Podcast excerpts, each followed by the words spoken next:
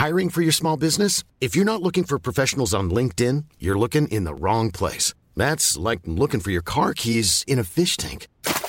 LinkedIn helps you hire professionals you can't find anywhere else, even those who aren't actively searching for a new job but might be open to the perfect role. In a given month, over 70% of LinkedIn users don't even visit other leading job sites. So start looking in the right place. With LinkedIn, you can hire professionals like a professional. Post your free job on linkedin.com slash people today.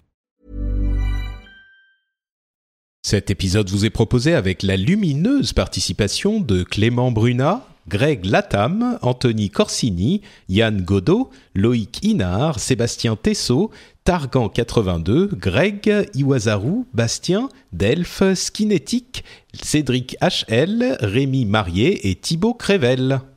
Bonjour à tous et bienvenue sur le Rendez-vous Tech, l'émission qui explore et qui vous résume de manière compréhensible toute l'actualité tech, internet et gadgets.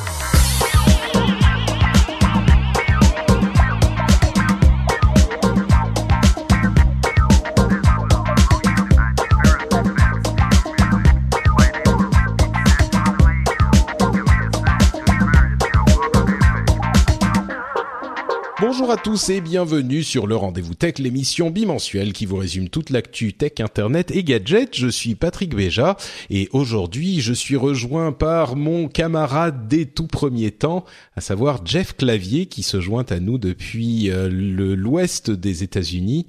Euh, comment ça va Jeff? Tu es en forme? Tu es en vacances tu disais donc tu travailles que de euh, 9h à 1 ou 2 heures, c'est ça? Voilà, c'est ça. Donc, euh, je suis super content de vous rejoindre parce que ça fait euh, quand même Ouf, quelques mois mois, que je n'avais pas pu euh, être avec vous. Euh, donc là, je suis euh, au sud du lac Tao et je suis en, en vacances, ce qui veut dire que je travaille à mi-temps.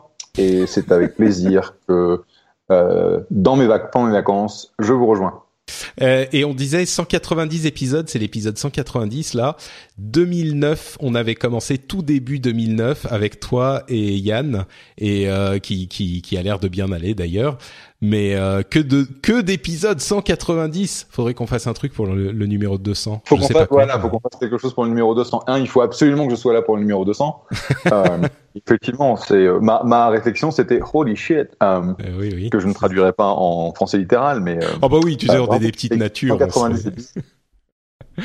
Ouais ouais, 104. Bon, pour le 200, on va essayer de réfléchir. Déjà euh, en septembre, je vais il y a ça fait 10 ans que je fais du podcast. Donc j'en parlerai en fin d'émission. Euh, Wow. Il y, aura normalement un, un petit truc qui va se passer. Euh, mais avant ça quand même, euh, saluons Et tu n'as notre pas fait une ride. Ça je sais pas. Franchement, 10 ans déjà, c'est un petit peu bref, on aura le, le- temps d'en reparler à la fin de l'émission. Euh, mais donc, il faut aussi accueillir euh, Ulrich qui nous fait le, le plaisir et l'amitié d'être avec nous. Ulrich Rosier d'humanoid.fr, du réseau humanoïde. Comment ça va Ulrich? Ah bah, ça va très bien et c'est c'est toujours un plaisir. Très bien, très bien. Je suis heureux que tu sois avec nous. Euh, et puis donc, on va parler de Pokémon, euh, de Yahoo, la fin de la saga Yahoo, euh, enfin ce reverse spin-off, euh, de la police qui euh, ressuscite les doigts des morts. On va vous en parler et puis de plein de, de news et rumeurs. Euh, mais on va se lancer tout de suite avec le sujet qui passionne absolument toute la presse vidéoludique et tech et à peu près tout le monde euh, depuis euh, bah, trois semaines. C'est Pokémon Go. Alors on en avait parlé dans l'épisode précédent, mais la folie Pokémon ne s'est pas euh, dédite depuis. Je sais qu'il y a beaucoup de gens qui jouent autour de moi et qui en parlent beaucoup. Euh, moi, je suis toujours mi figue mi raisin dessus, mais ce qui m'a particulièrement marqué, c'est cette histoire de de, de niveau de l'action, de valeur de l'action de Nintendo, qui a, euh, qui s'est envolé comme c'est pas permis, avec cet euh, euh, aspect que le, le- la réalité de la situation est que Nintendo, la société Nintendo, n'a que très peu à voir avec Pokémon Go. C'est pas très intuitif parce que tout le monde associe euh, Pokémon à Nintendo puisqu'ils ont l'exclusivité de la licence pour les consoles et ils font partie de la société Pokémon Company qui euh, gère et qui produit les jeux Pokémon. Mais en l'occurrence, alors j'explique un petit peu, et puis peut-être que Jeff, tu pourras nous dire euh, comment tu vois ça avec ton œil d'investisseur, mais Niantic est la société qui a créé la Pokémon Go sous licence de la Pokémon Company, dont euh, Nintendo possède un tiers. Et le truc, c'est que Pokémon, pardon, Nintendo est la seule société de tout ce groupe-là qui est euh, public. Donc c'est la seule vers laquelle les investisseurs peuvent se retourner s'ils sentent la, la puissance de la licence et ils se disent ah ben on va on va aller acheter quelque chose là-dedans parce que ça fait beaucoup de bruit. Sauf que euh, on ne sait pas combien Nintendo gagne dans l'histoire, mais visiblement pas beaucoup puisqu'ils ont, euh, comme on en parlait et comme je crois on le disait à l'épisode précédent, euh, il, ça va pas impacter les impacter eux euh, puisque des jeux Pokémon ils ont fait déjà depuis longtemps euh, des jeux mobiles ils avaient déjà prévu de se lancer depuis un moment et c'est pas qu'ils euh, c'est pas eux qui ont créé ce jeu là donc ça donne aucune indication sur leur capacité à faire un jeu à succès sur mobile.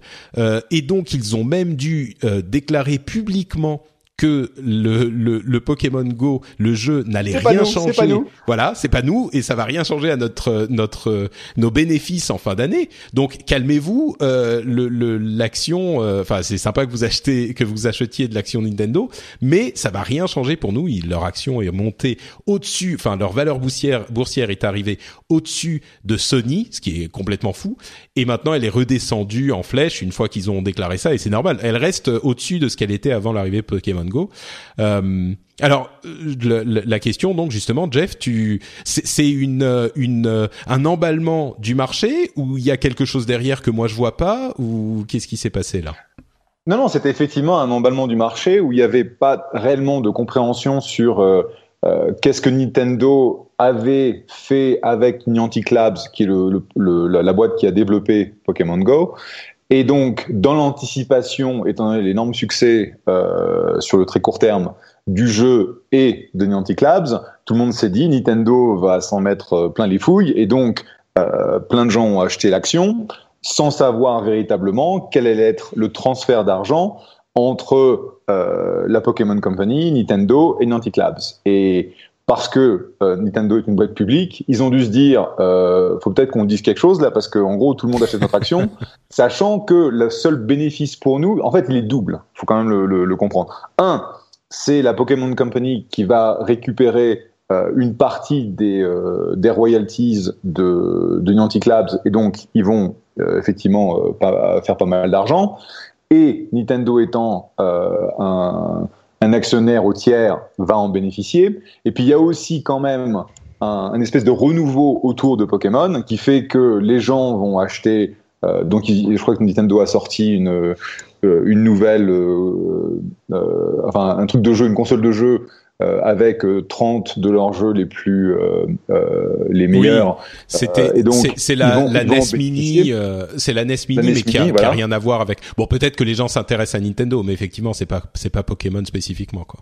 Voilà, donc si, si, tu veux, il va y avoir un petit bénéfice marginal, mais ça va rester, ça va rester marginal.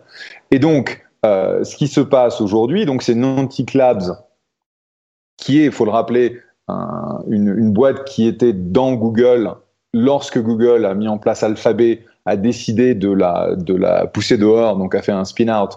Euh, et euh, bah en gros, aujourd'hui, cette boîte-là, qui a quand même levé de l'argent de Google, 30 millions, euh, je suis certain que euh, la totalité des, des ventures capitalistes de Silicon Valley sont en train d'essayer d'investir, puisque bon, c'est la boîte qui a eu un, un succès météorique euh, où Apple a annoncé que c'était bah, la boîte qui avait le plus de downloads et qui avait le plus euh, de, de, trafic euh, de l'histoire de l'App Store. De l'histoire de l'histoire de Pour la première semaine, oui. Pour la première semaine, la grosse question, et c'est celle que moi j'ai, c'est quelle va être la rétention. Et il y avait, euh, il y a eu quelques articles très intéressants sur des gens qui ont fait des, des, des, produits qui ont explosé comme ça en quelques en quelques semaines. il y avait le le le CEO de la boîte qui avait fait Draw Something. Et en gros, il a dit, euh, étant donné l'explosion euh, météorique et le fait qu'il n'y a quand même pas énormément de choses à faire une fois qu'on a complété euh, tous les Pokémon, il s'attend à ce que le succès soit un succès fulgurant, mais de relativement courte durée. Ouais. Bah, ils auront fait beaucoup d'argent entre temps, mais moi, c'est ce que je dis aussi depuis un moment. Je vois pas les éléments de gameplay qui pourraient faire que les joueurs continuent à jouer à Pokémon Go longtemps. Peut-être qu'ils en rajouteront, mais aujourd'hui je les vois pas. Et donc Mhm. le le l'ex CEO de Draw Something serait un un, un, un très bon pote parce qu'on tomberait d'accord.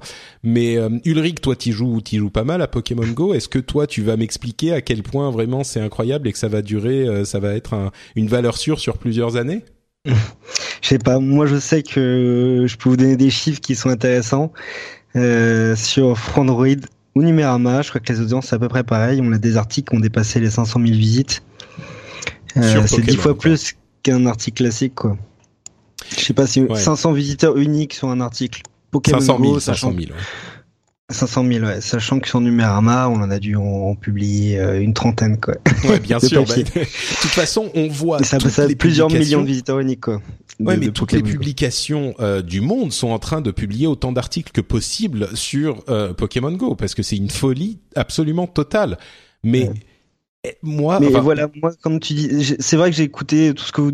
C'est des débats qu'on a tous les jours à la rédaction, donc c'est hyper Ouais. intéressant. Euh, moi, j'ai, euh, je suis un peu plus mitigé dans le sens où euh, je connais, j'avais bien suivi ce qu'a fait Niantic Labs, entre autres quand ils étaient chez Google. Ils ont quand même Ingress, ouais. Ouais, avec Ingress, eu plusieurs mois, voire plusieurs années de travail sur le sur le système, sachant qu'ils ont implémenté la moitié seulement des fonctionnalités d'Ingress dans Pokémon Go. Ils avaient donc construit toute leur base de données de de, de, de points d'intérêt euh, et, et pas seulement toute la mécanique de jeu sur un autre jeu avant. Donc c'est quand même assez euh, très très smart de leur part. Et donc je suis plus en train de me dire que ça peut tenir quelques mois, sachant que même le week-end dernier à la Comic Con, ils ont annoncé qu'il va y avoir des évolutions avec des nouveaux Pokémon, des nouveaux euh, éléments de gameplay, etc. Donc il pourrait être, ça pourrait être intéressant, par exemple le fait que de- deux, dresseurs puissent peut-être se confronter directement, des choses comme ça, ou échanger des Pokémon. Et euh, il va y avoir des, des jeux de gameplay, des éléments de gameplay intéressants, mais évidemment ça va, ça restera jamais sur les chiffres qu'on atteint aujourd'hui, ça va redescendre. Mais, euh, mais même si ça redescend quoi de moitié ou, ou je sais pas quoi, ça sera déjà tellement impressionnant comme chiffre que, que, Mm. que ça restera dans les annales les, les prochains mois. Et euh, moi, ça me dit quelque chose que effectivement Nintendo est pas directement impliqué dedans. Donc effectivement, euh, on voit la spéculation qu'il y a eu autour de- du cours de bourse de Nintendo et et euh, était euh, assez impressionnant d'un point de vue externe. Je pense que d'un point de vue interne, c'est un peu un peu différent. Il y a énormément de spéculation sur les marchés boursiers, donc, euh, donc de ce point de vue-là, ça m'étonne un, peu moins.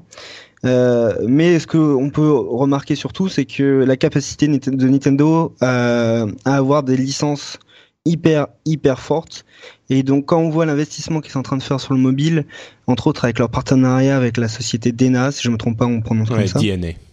DNA. DNA, ouais. Euh, et bah c'est c'est quand même hyper encourageant. Euh, et euh, et j'imagine qu'il va y avoir euh, d'autres d'autres succès peut-être qui seront moins importants mais qui seront déjà parmi les plus beaux succès du mobile qui qui vont arriver. Et donc c'est aussi ça peut-être qui se cache derrière euh, la spéculation qu'il y a eu autour de, de l'action de bourse de, de Nintendo. Les gens se sont dit, oula Nintendo peut peut vraiment Mm. euh, peut vraiment faire bouger le marché du jeu vidéo mobile. Moi c'est ça. Ouais, peut-être. Ouais. C'est vrai que peut-être que les gens se sont juste les, les plans de Nintendo étaient déjà en place sur le mobile depuis longtemps, mais peut-être que les gens se sont réveillés en se disant ah ah oui, il y a Nintendo qui arrive sur mobile aussi, euh, ça pourrait être gros. Mais euh, ouais, bon, écoute, on, on- C'est là on où j'y crois, en tout cas. Hmm, ouais. Bah moi, je suis sûr qu'ils peuvent faire des trucs intéressants sur mobile, hein, ça c'est certain. Mais pour moi, qui suis ce marché depuis longtemps et toujours, euh, c'est un petit peu genre, mais si vous pensiez ça, pourquoi pourquoi ne pas avoir investi avant? Mais évidemment, peut-être que les gens n'y avaient pas pensé euh, avant de Après, voir. c'est un euh, time to market. Hein. Tu vois, euh, Mm. tu vois tout ce qu'amène Pokémon Go euh, en termes de, de technologie. euh, euh, il y a Oui, aussi un Pokémon time to Go- market. Mais Pokémon Go, le truc c'est que c'est euh, Pokémon très spécifiquement avec un jeu type euh, Ingress. Je suis pas sûr que le truc soit reproductible. Donc euh, peut-être, hein, peut-être. avec mais- quelques gamers et ils me disaient, euh, imagine un jeu de plateforme avec du Mario sur mobile qui est gratuit. Ah non, ça bien sûr. Non, non, mais moi je parle. Non, mais évidemment. Mais moi la je violence. parle de spécifiquement le phénomène Oui. Pokémon Go. Et pendant combien de temps est-ce que les gens vont euh, sortir pour aller attraper leur Pokémon et marcher 5 km pour Et attraper la un Pokémon? capacité à Niantic, il reste une toute petite équipe. Je crois que c'est une centaine de personnes, même moins. Dans le monde, ils ont trois bureaux à New York, euh, en Europe et à Tokyo, je crois. Faut pas, si je me trompe pas. Ça reste une petite équipe, donc ça va être leur capacité maintenant à, de par leur expérience sur euh, sur Ingress, de, de, de faire de continuer à développer le jeu. Bon, on verra. Ce qui est intéressant, c'est que c'est que c'est Niantic qui a vraiment réalisé la vision euh, de, de Foursquare. Euh, parce qu'initialement c'était un peu ce qu'ils essayaient, euh, ils essayaient de faire. Ils n'ont jamais, ils ont jamais vraiment réussi à créer cette, cette dynamique de, de jeu au-dessus d'une, couche de géolocalisation. Euh, je pense que Niantic Labs a quelque chose de vraiment intéressant. Ce que je dirais simplement, c'est que quand on regarde les gros succès euh, au niveau des jeux mobiles, euh, que ce soit euh, King, euh, c'est ou Supercell ou Supercell, c'est en fait bah, Rovio, ils ont ils ont eu du succès initial, mais ça fait quand même vachement longtemps qu'ils ont du mal sur la partie jeu. Ils ont vraiment étendu leur leur map ah, avec. Bah, pareil avec, comme ça, ça dure quoi C'est 24 mois les grosses licences comme ça ou je me trompe C'est 24 mois, je crois. C'est des années. C'est ça peut ça peut durer des années. Mais, Nintendo, je veux dire, ça fait quand même des années qu'ils n'ont rien fait au niveau mobile. Donc on parle de Nintendo dans le cadre d'une licence, euh, ce qui est intéressant, mais c'est pas eux qui ont inventé la, la, la, dynamique de jeu, c'est pas eux qui ont euh, créé l'IP, euh, et donc il y a quand même une, grosse question sur leur, sur leur capacité à tirer parti de, bah, de ces assets qu'ils avaient créés depuis, depuis une trentaine d'années.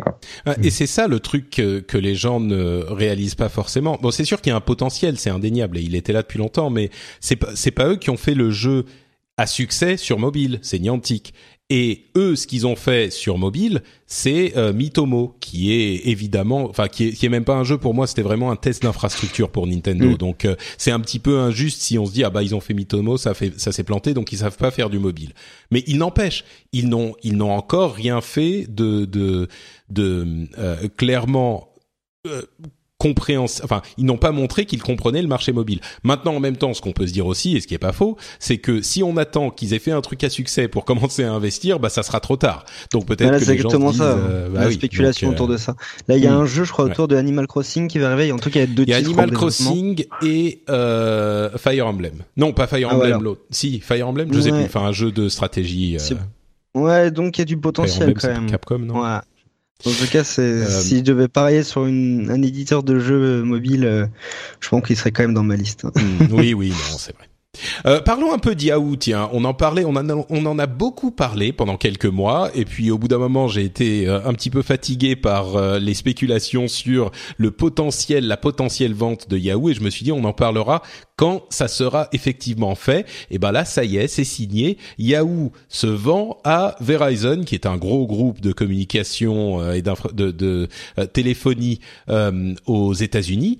Et alors en fait, je dis Yahoo se vend à Verizon, c'est pas tout à fait exact parce que si vous vous souvenez, il y a cette histoire de reverse spin-off. Alors qu'est-ce que ça veut dire le reverse spin-off? C'est le fait de euh, une, astuce pour Yahoo de euh, pouvoir capitaliser sur leur investissement sur Alibaba.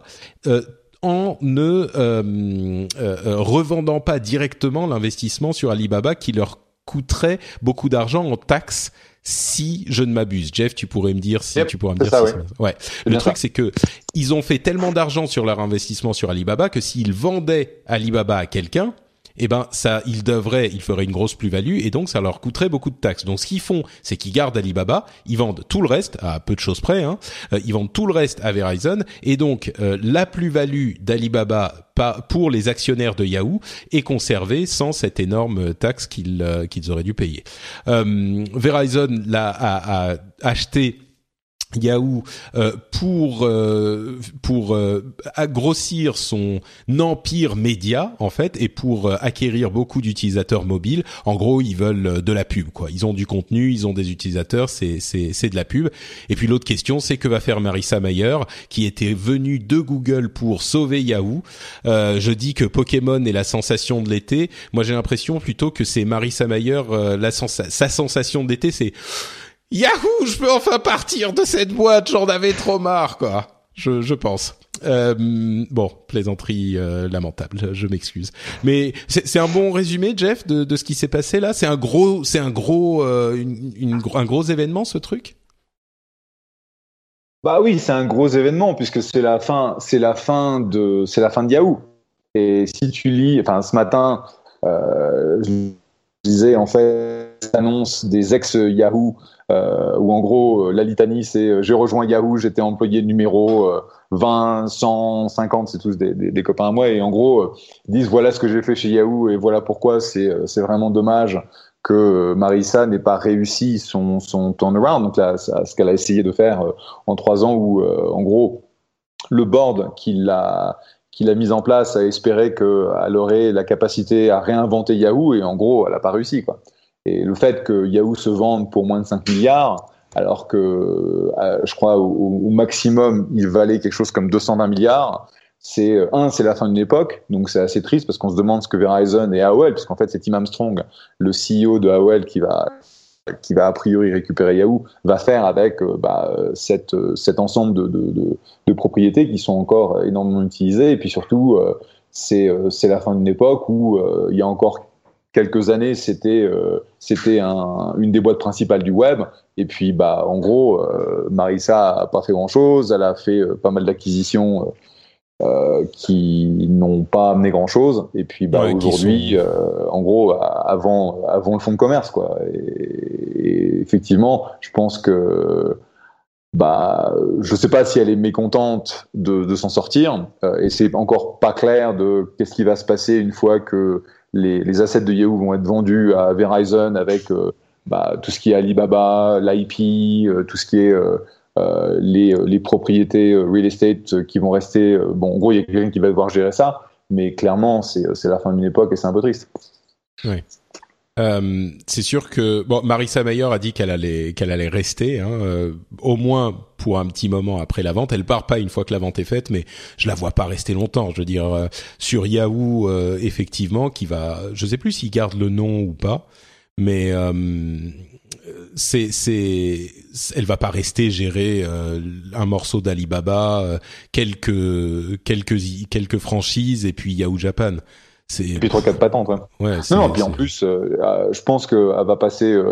elle va passer par la case départ et puis elle va toucher son chèque hein, parce que oui oui c'est 57 millions je, sais pas exactement combien ouais c'est dans c'est des dizaines et des dizaines de millions de dollars qu'elle va récupérer bon c'est pas qu'elle était dans le besoin hein après, euh, après avoir passé des, euh, une dizaine d'années chez Google.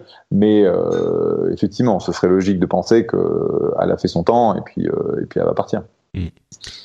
Ulrich, une réflexion sur la fin de Yahoo. Est-ce que tu allais faire tes recherches sur Yahoo à l'époque en 1980, combien 14, 15 Ouais, avec un site qui était tout simple à l'époque. Non, mais écoute, Yahoo, c'est vrai que d'un point de vue français, aujourd'hui, on avait l'impression que c'était plus un service américain.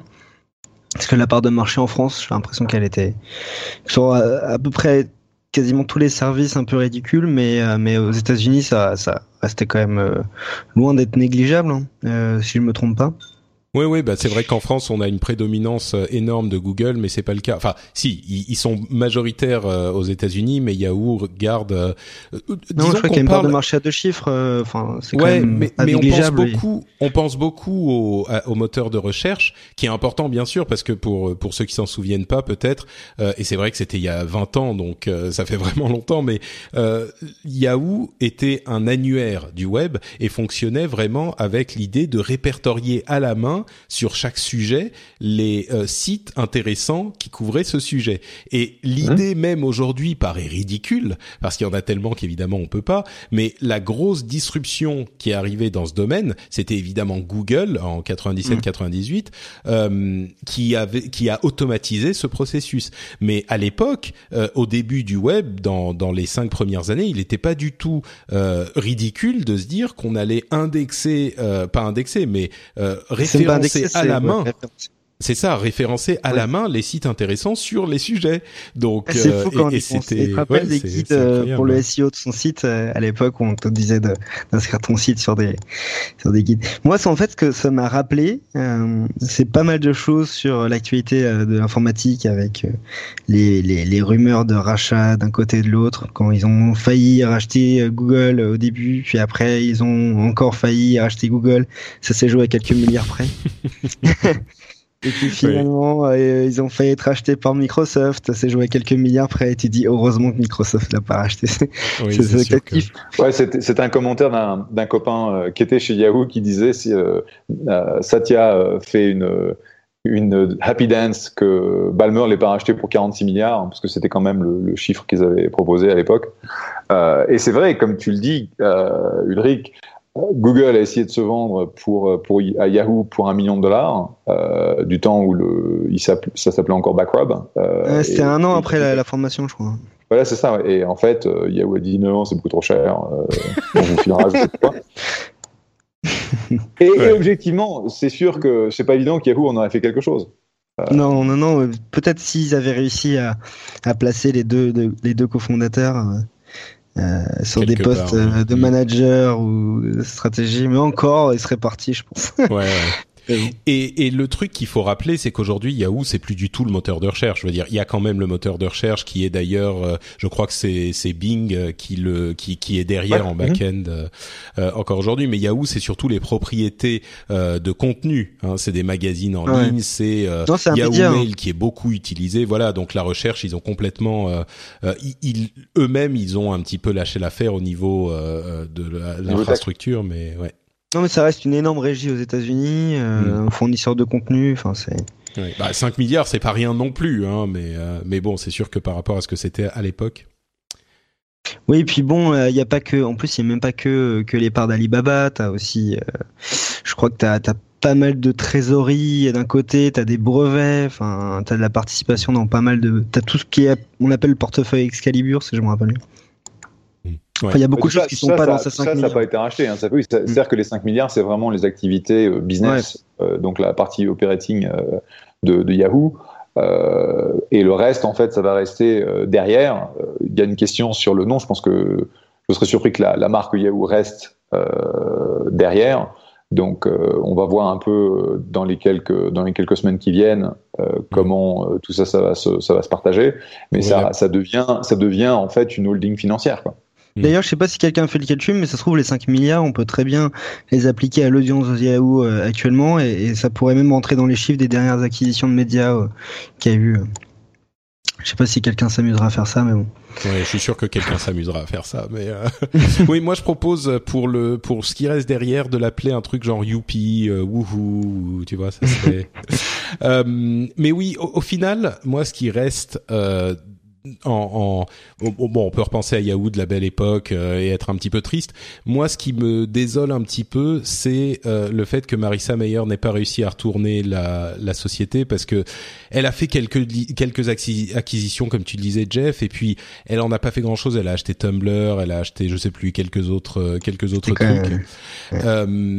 Et puis elle n'en a pas fait grand-chose. Et il y avait un tel espoir que Marissa Mayer, qui sortait de euh, Google, réussisse à... Oh, il y avait un, un, vrai affect pour certaines marques de Yahoo, et, et, pas que Yahoo. Il y avait Flickr, par exemple, qui était magnifique à l'époque, euh, dont elle n'a rien fait. Et, que... et peut-être qu'elle peut-être qu'elle pouvait pas faire quelque chose, peut-être qu'il n'y avait pas de dynamique, peut-être qu'il y avait même une euh, une administration interne qui était difficile à gérer et qu'elle n'a pas réussi à implémenter les les changements qu'elle voulait implémenter. Ou on mais c'est beaucoup battu hein, de ce que j'ai vu. Ouais. Moi, j'avoue que ce matin, j'ai eu une pensée pour Montebourg, mais bon. Qu'est-ce qui s'est passé avec Montebourg? Bah, l'histoire de Dailymotion. Ah oui, bon, oui. Qu'est-ce qui serait passé si euh, bon euh, finalement Dailymotion est sûrement mort avant mais bon. Hmm. si, euh, Yahoo avait mis la main sur Dailymotion. Bah je crois que oui je crois que ça aurait quand même été enfin Dailymotion aujourd'hui n'est pas particulièrement en grande grande forme j'ai l'impression non, c'est pire c'est pire qu'avant hein. hmm. non mais moi j'en parlais avec quelqu'un ce midi et on se disait mon Dailymotion est sûrement décédé avant Yahoo mais, bon. Bon parlons de c'est pas vraiment Parlons de la police et de, de, de doigts imprimés en 3D. C'est une histoire vraiment intéressante qui est euh, qui a été euh, euh, publiée il y a quelques jours à peine euh, sur le fait que la police a demandé à un laboratoire d'impression 3D. On parlait de l'impression 3D la dernière fois. et d'ailleurs, je voulais dire, il y a plein de gens qui sont venus à la rescousse de l'impression 3D en disant ah mais non, on l'utilise pour ci, pour ça, pour ça. Quand je disais que c'était ça avait, enfin il y avait un sujet sur le fait que l'impression 3D avait pas l'air de prendre. Et, et, bon, je comprends qu'il y a toujours des utilisations spécifiques de, de plein de trucs et qu'il y a toujours des gens qui l'utilisent. Et comme quand je dis euh, euh, les, le, le, le hum, Ingress n'a pas le succès d'un grand jeu euh, jeu vidéo hyper populaire machin je comprends qu'il y a une communauté il y a plein de gens qui m'ont dit mais si Ingress c'est sympa pour ci pour ça bien sûr mais enfin bref c'est un autre sujet mais euh, donc la police américaine a demandé à un laboratoire d'impression 3D de recréer le doigt d'un homme euh, qui était mort pour débloquer son téléphone. Et bien sûr, ça pose des questions euh, absolument énormes sur la légalité de la chose, sur la question de la protection des données privées, etc. Et ce qui est vraiment intéressant, en fait, c'est que la personne en question, la personne qui est morte, dont il voulait débloquer le téléphone, c'était euh, une victime. Et donc, il y a fort à parier que la, victime, euh, entre guillemets, bénéficierait d'informations supplémentaires sur euh, sa vie qui pourraient déterminer peut-être la, enfin, aider l'enquête. Et le truc, c'est que c'est un, ce type de demande est normalement possible. On peut obliger, un juge peut obliger euh, quelqu'un à euh, débloquer un téléphone avec son doigt parce que c'est considéré comme une clé, c'est-à-dire un objet, et pas comme quelque chose qu'il sait, qui est protégé par un amendement de la Constitution américaine, euh, comme le, le, le, droit de ne pas s'auto-incriminer. C'est-à-dire que si tu as, si tu es présumé coupable et que on te dit, euh, est-ce que tu as, euh, je sais pas, on va simplifier, mais est-ce que tu as tué machin Tu as le droit de dire, j'invoque mon droit à ne pas m'auto-incriminer, je réponds pas, donc vous saurez pas. Et c'est un droit constitutionnel, le droit de ne pas s'auto-incriminer. Et donc ce droit, ce droit, pas ce droit, euh, mais ce droit s'applique euh, à un mot de passe. On ne peut pas vous obliger à donner un mot de passe. Par contre, il ne s'applique pas au euh, doigt qui va débloquer votre téléphone. Et donc là, non seulement ils auraient eu le droit, a priori, de toute façon, de faire imprimer le doigt de la victime, parce que légalement ils ont le droit de, de, de le demander, mais en plus, c'était la victime et pas un criminel, donc ça n'aurait sans doute pas posé de problème. Mais c'est hyper intéressant pour moi, cette idée de se dire euh, que la police a le droit, même si euh, vous savez pas où ils sont, vous avez pas et surtout avec le, le, le combat entre le FBI et Apple, hein, ça vient dans, dans toutes ces, ça fait partie de toute cette réflexion euh, que la police pourrait faire recréer un doigt en 3D pour faire débloquer un téléphone. C'est c'est une une idée assez fascinante pour moi. Je sais pas si je suis le seul, mais bah, désolé, j'ai réagi premier. Moi, ce qui m'a fait marrer, c'est que quand j'ai eu cette info, j'ai essayé de comprendre à partir de quoi ils voulaient recréer l'empreinte? Est-ce est bah, ils ont la victime, hein, ils ont le, la ils ont la victime et tu sais que les empreintes euh, digitales après la mort, euh, ça devient compliqué. Donc c'est pour ça que je me suis posé ces vieilles questions de science. Bah peut-être justement ça à partir d'une copie ou est-ce qu'ils faisaient ça à partir de, du vrai doigt de la victime? C'est c'est une bonne question. Oui, peut-être à partir du doigt. c'est mon côté un peu glauque. il l'imprime différemment parce qu'effectivement le le le lecteur d'empreintes digitales sur les téléphones euh, fonctionne sans doute qu'il ne fonctionne pas avec le vrai doigt hein, et, et, le lecteur euh, voit le relief euh, du, du, doigt et des, de l'empreinte. Donc c'est sans doute pour ça qu'ils doivent le faire. Euh, en fait, il y a le côté, ouais, je crois qu'il y a une histoire de conductivité électrique qu'on peut, recréer avec de l'encre. Euh, donc, euh... Hmm. ils expliquaient que c'était à partir de d'empreintes 2D puisque la victime en question avait été fichée par la police et en gros, ils allaient recréer euh, les empreintes 3D à partir de l'empreinte 2D, euh, ce, qui, ce qui a une certaine complexité parce qu'effectivement, il faut recréer euh, la partie 3D à partir d'un truc projeté. Du coup, c'est là où il y a de l'incertitude alors. Voilà, mais d'un point de vue technologie, moi j'ai vu quelques quelques startups qui développent donc des imprimantes 3D et ils utilisent en fait euh, des, euh, alors je sais pas comment on dit reagents en, en français, mais en gros c'est des composants, des matériaux qui permettent euh, en fait euh, la boîte que j'avais vue par exemple c'était pour recréer des, des, bouts de tissu humain et donc en l'occurrence ils, ils, reconstruisaient soit un bout de foie, soit ils pouvaient reconstruire un bout d'oreille et des choses comme ça. Sur une, avec une imprimante 3D en fait. Avec une imprimante, c'est une imprimante spéciale qui va en gros euh, recréer des structures à partir de, de, ce que tu as dans tes composants de, de peau. Et donc, c'est pas vraiment super étonnant qu'on arrive à faire ça. Mmh. Ouais, effectivement, il y a peut-être. j'ai vu, euh, je crois que c'est Meshable qui a estimé le coût de l'opération à plusieurs centaines de milliers de dollars. Je me suis dit quand même, je sais pas, je connais pas les sans fond de l'aile de l'histoire, mais bon. Oui, alors c'est sans doute pas un petit un petit doigt en plastique qu'ils vont imprimer, hein, a priori. Ça paraît, ça paraît, euh, ça paraît assez cher parce que l'imprimante en question que, que moi j'ai vu, donc c'est un, c'est, c'est une boîte qui est basée à Philadelphie, euh, qui construit des imprimantes 3D pour pour les tissus. Euh, si je me rappelle bien, euh, aujourd'hui l'imprimante, si tu veux l'acheter, c'est euh, du genre entre 20 et 50 000 dollars. Et après les reagents, donc les, les composants, sont pas super chers. Donc peut-être qu'il y a des, des, euh, des, choses très particulières parce qu'ils ont besoin de faire du, euh, des modèles 3D, etc., etc. Mais euh, mm. c'est une technologie qui, qui va devenir quasiment accessible aux consommateurs. Mm, ouais, on n'est pas loin de ce type de, de prix. Euh, ceci dit, le téléphone, les téléphones généralement, quand on l'a pas débloqué avec le doigt pendant plus de 48 heures, ils demandent le code. Donc, enfin, ça se trouve, ils ont le code, la police, mais euh, mais ils risquent de le débloquer avec le doigt et puis d'avoir. Mais après, c'est de la recherche, hein, tu sais. Euh... Vous avez le code, ils pourraient le débloquer. Bah oui, c'est vrai, t'as raison, je suis bête. Non, mais après, c'est de la ah. recherche.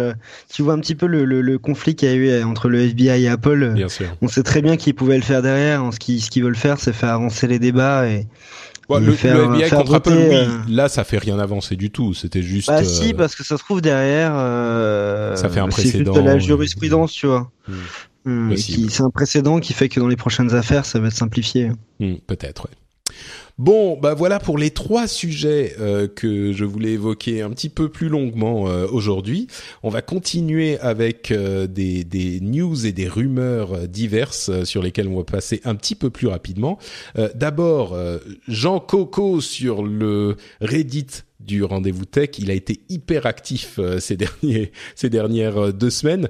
Euh, il nous signale deux choses. D'une part, le, la demande de Consumer Reports, qui est une énorme boîte aux États-Unis qui est en fait un petit peu l'équivalent de 60 millions de consommateurs pour nous, qui a évoqué la question de l'autopilote de, de la Tesla avec différentes demandes et l'une des demandes, bon, il y en avait qui étaient plus ou moins raisonnables, hein, mais l'une des demandes, c'était de, de, demander que euh, la fonction autopilote ne s'appelle pas autopilote parce qu'elle est trompeuse. Euh, le nom est trompeur et c'est vrai que les avions, euh, ils ont l'autopilote et c'est pas un vrai autopilote, mais il n'empêche pour le commun des mortels, peut-être que ça serait pas mal de changer un petit peu le nom. C'est la demande que j'avais trouvée euh, relativement euh, relativement raisonnable. Et puis l'autre truc que Jean Coco nous a nous a envoyé, c'était euh, une lettre qui a été partagée par Elon Musk d'un de ses euh, acheteurs de, de, de, voitures Tesla, qui témoignait du fait que la voiture avait sans doute sauvé la vie d'un piéton, ou en tout cas avait sans doute évité une collision avec un piéton parce qu'elle l'avait vu dans des conditions de de route qui étaient très mauvaises et la voiture l'avait vu et avait freiné euh, très violemment et, et, très certainement que le, le conducteur, lui, n'aurait même pas eu le temps de le voir. Et donc, c'est peut-être dans toutes nos conversations sur ces sujets, euh, c'est vrai que peut-être que la voiture a provoqué un accident pour différentes raisons, et, et c'est important de d'en parler. Euh, et de, de, de, le comprendre pour faire en sorte que euh, d'améliorer les, les, fonctionnalités d'autopilote, mais peut-être qu'on a un petit peu oublié aussi la possibilité que euh, l'autopilote avait peut-être aidé à éviter euh, des accidents également, chose dont évidemment on ne parle pas parce que quand une voiture évite un accident, bah on ne sait pas. C'est juste qu'il n'y a pas eu d'accident, donc on va pas en parler. Donc, euh, j'ai trouvé la chose importante et intéressante à, à signaler également. Euh, vous savez hein, comment ça marche sur les news et rumeurs. Euh, vous m'arrêtez quand vous avez un, un, un, sujet euh, qui vous intéresse ou un truc à ajouter. Mais c'est que Tesla, on en a tellement parlé récemment que, que j'ai un peu l'overdose. C'est vrai, sur le mois je, de comprends, je comprends, je, je, me garde pour le mois d'août maintenant. eh ben écoute, tu seras heureux de que je parle de Microsoft alors. Euh, Microsoft qui a admis qu'il n'aurait pas Windows 10 installé sur un milliard d'appareils d'ici mi-2018 comme il l'avait pré précédemment promis. c'est c'est pas hyper surprenant. Hein, c'est peut-être dû au, au, à, au non succès euh, du Windows Phone euh, très certainement et peut-être un petit peu la Xbox One qui prend pas autant qu'il l'espérait. Mais par contre, bonne nouvelle tout de même, Windows 10 a enfin dépassé Windows 7. Euh, en France, en ils France, ont plus de 30% de part de marché avec Windows 10. C'est la joie pour Microsoft. Et, et enfin, euh, pour signaler que la l'anniversary update de Windows 10 arrive euh, comme prévu dans quelques jours. Je crois que c'est le 2 le 2 août euh, si je ne Et c'est le jour du lancement de la Xbox Xbox One S aussi. Bon, je sais pas s'il y a une coïncidence, mais bon. Moi, je l'ai j'ai précommandé pour la tester. Alors, j'ai jamais été Xbox. Je sais pas pourquoi en fait. D'accord. Bah écoute. c'est pour rattraper mes, mes vacances. J'ai l'impression que j'ai pas eu le temps de prendre. T'inquiète pas si elle te plaît pas tu pourras acheter la Xbox One Scorpio dans un an euh, qui sera. Et puis dans tous les cas, j'ai un mois chez Amazon. non, faut pas en abuser, mais bon, c'est toujours pratique. D'accord. Euh, donc voilà pour Microsoft, euh, le, le, mine de rien Windows 10 continue à, à, à bien se porter. Euh, et puis toujours chez Microsoft et avec Windows 10, euh, la CNIL a envoyé une lettre assez sévère à Microsoft et à vrai dire c'était une lettre publique avec euh, des, des deux griefs qu'ils ont exprimés, euh, à savoir la. Alors attendez que je retrouve mes mes notes. Euh, ah non, c'était surtout la la collecte de données sauvages qui était euh, qui était critiquée pour Windows 10 euh, avec une euh, une sans doute une demande qui était enfin c'est très compliqué cette histoire de collecte de données sauvages c'est Microsoft. C'est sûr qu'il y a des données qui sont collectées. Euh, est-ce qu'on peut dire que c'est des données sauvages? C'est vraiment compliqué. Et il y a, y a aussi une demande sur le fait de euh, conserver les données des utilisateurs euh, en Europe puisque le safe harbor qui était ce droit d'échange de données entre les États-Unis et l'Europe a été invalidé euh, qui est surprenante parce que il y a une législation qui est en cours de rédaction et d'implémentation, euh, qui, qui est le Privacy Shield, je crois, je ne sais plus comment elle s'appelle, mais qui va venir remplacer le Safe Harbor, qui sera implémenté dans quelques semaines ou quelques mois. Euh, donc Microsoft a répondu en disant qu'ils vont travailler en étroite collaboration avec la CNIL euh, pour résoudre les problèmes de données sauvages et Bon, s'il y a de, la collecte de données sauvages, effectivement, il, euh, il faudra le, le corriger. Là, je sais que certains d'entre vous bouent de, de, frustration et d'énervement parce qu'ils se disent, mais évidemment qu'il y a de la collecte de données sauvages sur Windows 10. Comment peux-tu prétendre qu'il n'y en a pas? Euh, Encore une fois, ce problème est beaucoup plus compliqué que certains voudraient vous le faire croire. Des deux côtés de l'argumentation, euh, que ce soit oui, il y en a ou non, il n'y en a pas, mais bon, voilà, la CNIL fait son travail et si jamais euh, effectivement c'est un gros problème, je suis heureux que la CNIL puisse euh, mettre le haut là. Pour le safe harbor, par contre, je suis moins convaincu parce qu'effectivement il y a cette euh, enfin cette nouvelle réglementation qui est en cours de, enfin qui a été approuvée par toutes les CNIL européennes, dont, dont la CNIL française. Donc ça c'est un petit peu bizarre comme demande, mais Ulrich, t'as une t'as une opinion sur cette histoire de collecte de données de Windows 10 L'aspect euh, politique, euh, juridique, etc. Euh, intéresse énormément, énormément Julien Champeau chez Mirama. J'avoue que c'est un peu, c'est un peu moins intéressant pour moi. J'ai plus l'approche machine learning, etc. chatbot, etc. Cortana qui, qui m'intéresse, où je comprends très bien Microsoft, les besoins de Microsoft en termes de données. Et euh, voilà, j'ai pas plus d'avis que ça. C'est vrai que, que je trouve ça très intéressant que la NIL, euh, que le, ce que fait la CNIL, mais mais j'ai pas. Non, désolé, j'ai pas plus de. Non, non, On peut parler de chatbot ou de machine learning pendant des heures, mais mais c'est vrai que l'aspect plus jurisprudence, etc. Ça me, ça me, enfin l'aspect juridique m'intéresse un peu moins. Mais en fait, c'est de là que vient euh, tout le problème, à mon sens. C'est que, d'après ce que je comprends du souci, et je suis sûr que des gens comme euh, Mika, euh, qui, qui, qui traînent pas mal dans le Reddit, viendra m'expliquer en quoi j'ai tort. Mais en fait, c'est plus le souci transparence. Je sais pas si tu avais lu le dernier dossier de Canard PC sur sur les drivers Nvidia, par exemple. Euh, je crois pas l'avoir lu celui-là. Ok, c'est vraiment un dossier qu'il faut lire parce que Canard PC a vraiment mis le doigt sur quelque chose d'important. Euh, même Nvidia dans ses drivers récupère des données euh, et des choses qu'on peut même pas on peut pas imaginer finalement les données qu'ils arrivent à récupérer. Ils ont réussi un petit peu, on appelle ça sniffer en, en, en développement, tu vois, d'un point de vue technique. Ils ont réussi à comprendre un petit peu ce que récupère Nvidia et, et c'est c'est des choses vraiment euh, et tu sens qu'il y a vraiment une différence de politique entre les éditeurs quoi. Euh, ils ont même comparé euh, GOG avec Steam etc. Et tu sens vraiment qu'il y a des il y a des philosophies différentes entre les éditeurs et c'est important aussi de de, savoir, de connaître ça et ça ça évidemment je pense que c'est important de le connaître.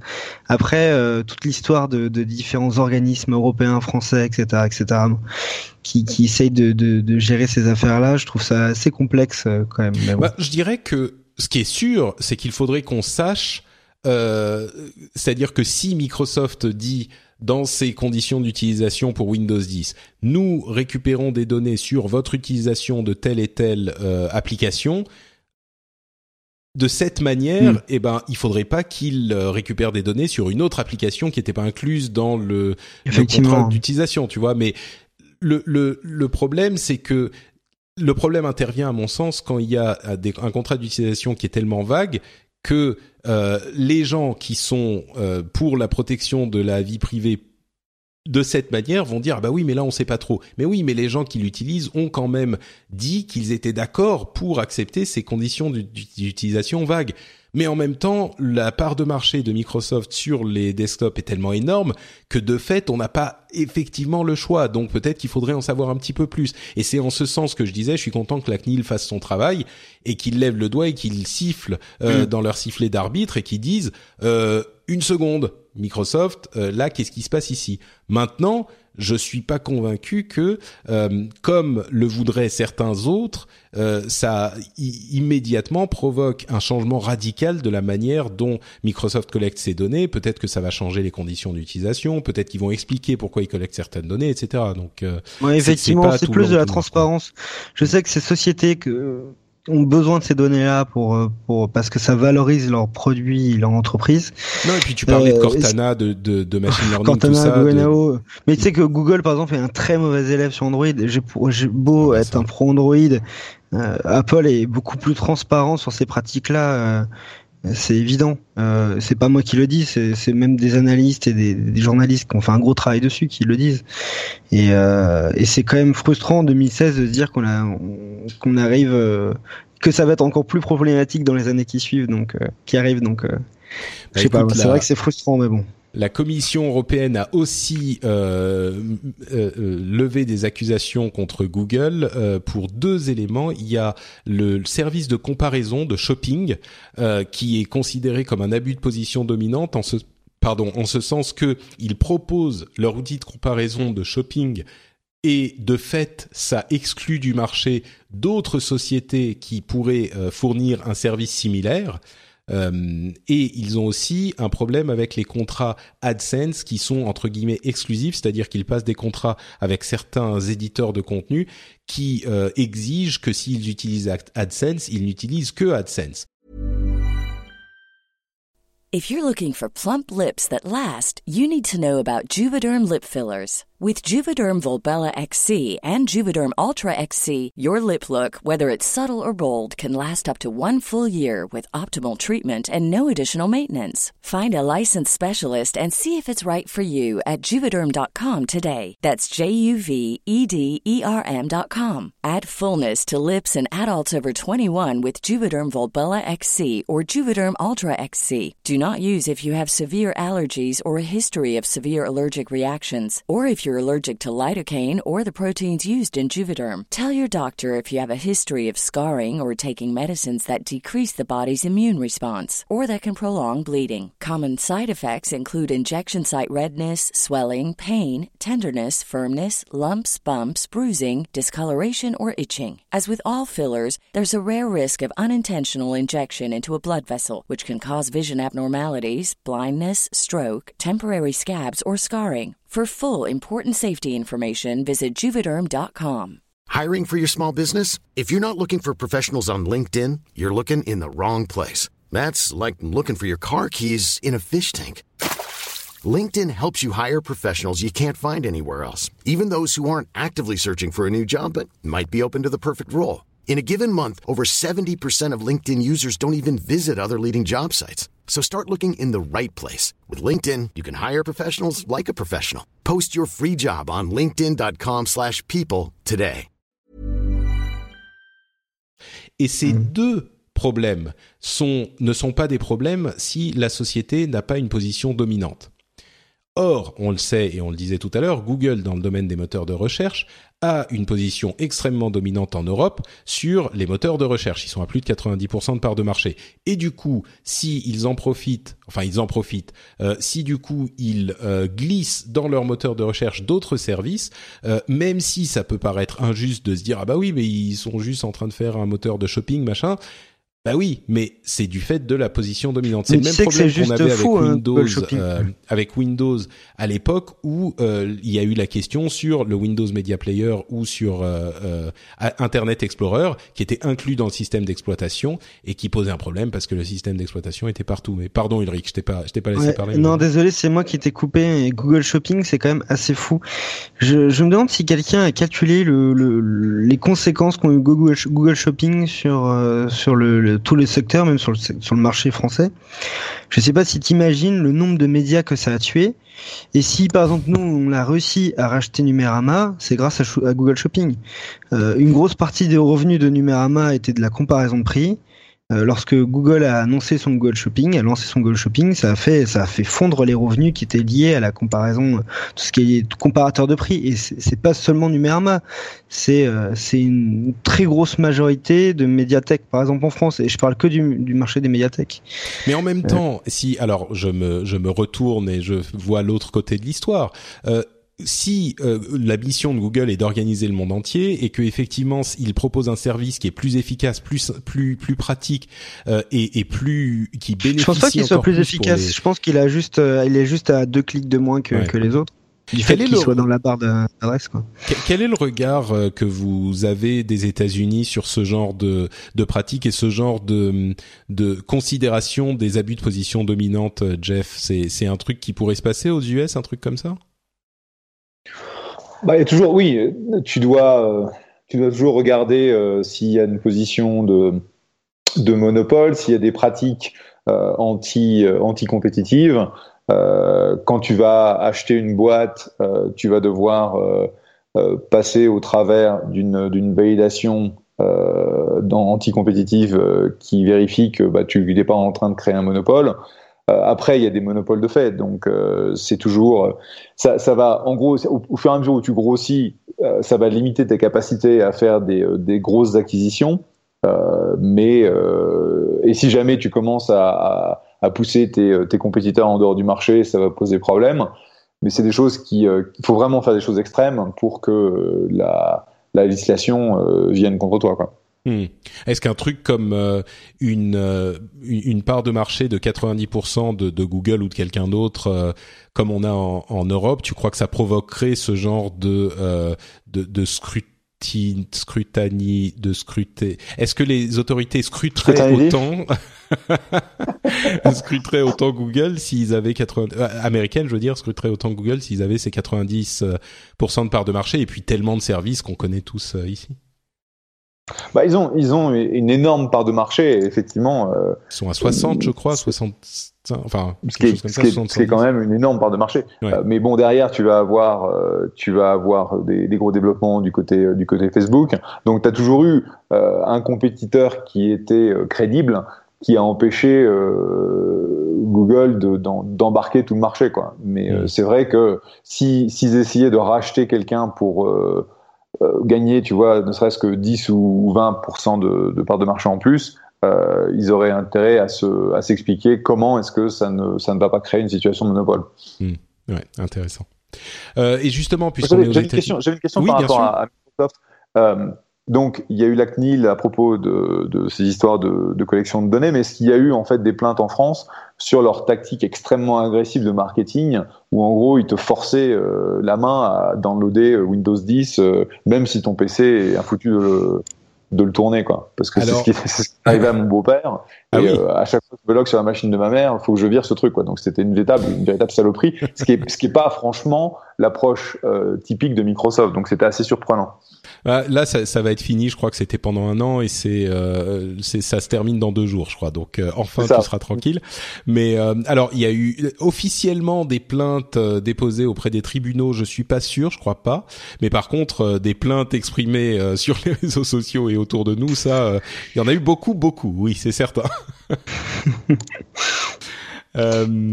Enfin, donc oui, mais enfin encore une fois, moi, enfin j'en ai déjà parlé dans l'émission, mais le problème est tellement plus compliqué que simplement euh, c'est ils sont ils sont pénibles à nous l'imposer. C'est aussi les questions de, euh, de, de mettre tout le monde sur le même OS et puis de le maintenir à jour, etc. Mais bon, on en a déjà parlé, mais euh. Euh, L'IFF, donc l'Electronic Frontier Foundation, a euh, assigné en justice le gouvernement américain pour les éléments du Digital Millennium Copyright Act, qui est un gros ensemble de, de lois qui gèrent le droit d'auteur au, euh, au millénaire euh, numérique, comme le dit son nom, euh, il y a une clause qui interdit l'idée de euh, plonger dans un dans un système informatique et d'essayer de le modifier. C'est-à-dire que ça ça applique un droit d'auteur au euh, euh, à, à, tout le code en fait, les films, les, les le matériel audio ou même euh, un appareil que vous avez que vous ne pouvez pas modifier parce que ça ça le, le fonctionnement, enfin l'appareil en lui-même, le, le, code et le matériel sont soumis à ces droits euh, d'auteur euh, et la propriété du de la, la société qui vous l'a vendu. Et l'IFF se bat contre ça depuis très longtemps et euh, a désormais, bah, comme on le disait, euh, fait un, un, commencé un procès pour euh, permettre aux gens de pouvoir modifier un truc qu'ils ont acheté. Alors bien sûr, c'est un petit peu compliqué parce que ça, ça rentre dans les questions de DRM et de euh, de copie privée et de piratage et aussi de euh, l'idée de pouvoir modifier le code d'un, par exemple, d'un, d'un, GPS que vous avez dans votre voiture ou d'un téléphone ou de la voiture elle-même ou ce genre de choses. Et euh, c'est vrai qu'on avait tendance à tirer un petit peu du côté euh, trop d'interdictions, je, je pense, où il y a le danger certainement qui est trop d'interdictions à ce niveau-là. Donc là encore, je pense que chaque est dans son rôle et c'est bien que l'IFF euh, pointe les, choses du doigt, quoi. Euh, Est-ce que vous utilisez des banques en ligne? Je sais que Cédric Ingrand nous avait vanté les mérites de Number 26 euh, il y a quelques mois de ça. Il y a beaucoup de gens qui s'y sont penchés n'est-ce pas Ulrich? Oui. et, et, donc ils ont une, une licence euh, euh, sur l'Europe entière, sur l'Union européenne en entière. Ils s'appellent désormais N26. Mais euh, je ne sais pas si c'est un c'est un domaine la fintech, c'est un domaine qui est populaire partout aux États-Unis aussi. J'imagine que c'est ça bouge beaucoup ce genre de choses? Oui, il y a eu énormément d'investissements faits dans, euh, dans le monde du, euh, des emprunts, donc euh, que ce soit les emprunts pour les, les, les, étudiants. Donc aux États-Unis, tu vas emprunter des dizaines, voire des centaines de milliers de dollars pour aller au collège, puisque ça coûte beaucoup plus cher qu'en France. Et donc il y, a des, il y a plein de startups qui se sont montées, qui sont valorisées à quelques milliards de, de dollars, des boîtes comme Sophie par exemple. SOFI, euh, tu vas avoir euh, beaucoup de euh, ce qu'on appelle les robo-advisors, donc les gens qui vont placer ton argent euh, basé sur des algorithmes comme Wealthfront ou Betterment. en termes de, de banque en ligne, il n'y a pas vraiment d'offres particulières puisque toutes les toutes les grandes banques ont des offres en ligne qui sont pas forcément super évoluées au niveau tech, euh, mais euh, non, tu tu as pas le numéro un de la banque en ligne qui s'est créé en tant que startup. Euh, c'est plus autour des services des services financiers que que des choses ont été faites. Hmm. C'est c'est marrant parce qu'effectivement euh, Number 26 il y en a d'autres hein, euh, enfin N26 maintenant euh, a, a, a, a lancé cette, enfin je sais pas si c'est eux qui l'ont lancé, mais il y a en tout cas un succès certain sur cette idée de numériser la banque entièrement. Et, et Ulrich, euh, t'en es, t'en es mm. satisfait toujours? Ouais, j'en suis toujours satisfait. Euh, j'ai des petites anecdotes marrantes. Par exemple, j'ai j'ai euh, j'ai voyagé aux États-Unis pendant trois semaines avec. Euh, la première chose qui est marrante, mais qui fera moins marrer les restaurateurs, c'est que par exemple les tips dans les restaurants n'étaient pas facturés. Donc en fait, on avait la première euh, empreinte euh, qui payait la la la la, la la, la note. Et mais dès qu'il y avait le, le, second, la seconde empreinte pour payer les, les, les tips, en fait, ça passait pas. Ah merde. Je me suis aperçu au bout de deux trois restaurants que je payais pas les tips en fait. Alors je pouvais mettre n'importe quoi dans la feuille, mais sur la feuille, mais ça ça les versait pas. Donc au final, je les ai donnés en cash quoi. Et euh, ça c'est la petite anecdote. Et l'autre anecdote, c'est que je me suis fait euh, pirater mon compte euh, Number 26. Aïe. Euh, et donc euh, trois semaines après mon retour en France, euh, un vendredi après-midi, je vois une note pour de l'essence au Mexique. Et en plus, ah mais c'est pas piraté, il y a quelqu'un qui t'a copié ta carte. Ouais, quelqu'un a fait une copie de la carte. Ouais. Hmm. Et c'est assez marrant parce qu'en plus je connaissais pas du tout le, le taux de change du dollar mexicain et, et, genre je vois genre 43 000 dollars. C'est c'est dollars ou c'est des pesos C'est des je crois que c'était pesos. Ouais, pesos. Bon bref, il marquait, il y avait un peu le sigle dollar, donc ah, j'ai vraiment, vraiment eu peur sur le coup. j'ai remarqué que ça faisait genre les 60 euros, un truc comme ça. Et en fait, ça a été bloqué par le système automatiquement. Il m'avertit en temps réel. Et c'est à ce moment-là que je me suis aperçu que, que la carte avait été volée. Donc en fait, j'ai même pas eu quelqu'un en ligne. J'ai commandé une nouvelle carte gratuitement et, et l'autre, j'ai dit qu'elle avait été volée. Elle a été détruite instantanément. D'accord. Ah oui, donc bon, donc, au moins ça s'est ça s'est bien passé quoi le. Ah ça s'est très bien passé, mais je pense à, à Société Générale, ma banque euh, traditionnelle, euh, j'aurais eu le ça, même système ça, avec quelqu'un qui m'aurait appelé en fait. Mais... C'est un c'est un système, euh, c'est la carte de crédit avec tout le système anti anti piratage, anti fraude qui est derrière. C'est-à-dire que c'est ce que tu décris, c'est ce que fait Amex au jour le jour. Parce que malheureusement, on, a le, on, on, le sait en temps réel sur Number 26. Vraiment, et ça apparaît en temps réel sur le téléphone on voit la transaction qui a été bloquée. Donc bah, là, à ce moment-là, on peut agir sur. Amex, Amex te fait la même chose. Euh, okay, Amex fait la même chose. Je, je savais pas. Mais en tout cas, bon, c'est une petite anecdote assez marrante, mais je l'utilise tous les jours en tant que compte, euh, en compte annexe à mon, à mon, compte principal pour toutes les petites dépenses, que ce soit à l'étranger ou en France. Ça marche très bien. Beaucoup de gens l'ont utilisé au Japon pour des voyages. Pareil, ça marchait très bien pour retirer de l'argent. Et, euh, et je l'ai fait un peu adopter à mes amis et à ma famille. Et donc c'est aussi pratique pour faire des transferts d'argent immédiats entre comptes quand, mmh. quand, on doit se rembourser des choses. De ce point de vue-là, je suis hyper content. Mais euh, moi, ce que je vois, c'est qu'il y a énormément de banques françaises qui sont en train de lancer des vraies initiatives de banque mobile. J'ai vu passer des, des appels d'offres autour de ça. Donc ils veulent lancer des marques qui vont être pas des marques en ligne, mais des marques mobiles, des banques euh, mobiles. Et enfin, on a Orange qui commence à mettre les bouchées doubles pour pouvoir euh, déployer son, euh, son service Orange Cash, qui est en fait la banque Orange, euh, Orange Bank même. Et euh, c'est intéressant de voir du coup ce qui se passe en Europe et en France sur tout l'aspect banking, où je pense qu'il va y avoir des, des grosses campagnes d'acquisition pour des nouveaux services, parce qu'il va y avoir du mouvement de, du mouvement de clients dans les prochains mois. Peut-être qu'on va avoir des, euh, des offres spéciales pour euh, pour passer d'une banque à l'autre comme on les a sur les téléphones que... mobiles. Ouais. Exactement, c'est fou de se dire que d'un côté ils te facturent euh, des nouveaux frais sur tes banques, euh, les banques traditionnelles, et de l'autre côté tu as des services qui sont encore moins chers que des banques en ligne qui, qui arrivent quoi. Ouais. Euh, ok, Jeff, un autre truc à rajouter ou on passe à Apple Pay? Non. Eh ben Apple Pay est en France est en France, mais bon, c'est que sur quelques banques. Hein. Donc, euh, je ne sais pas si les gens sont déjà euh, à fond sur Apple Pay.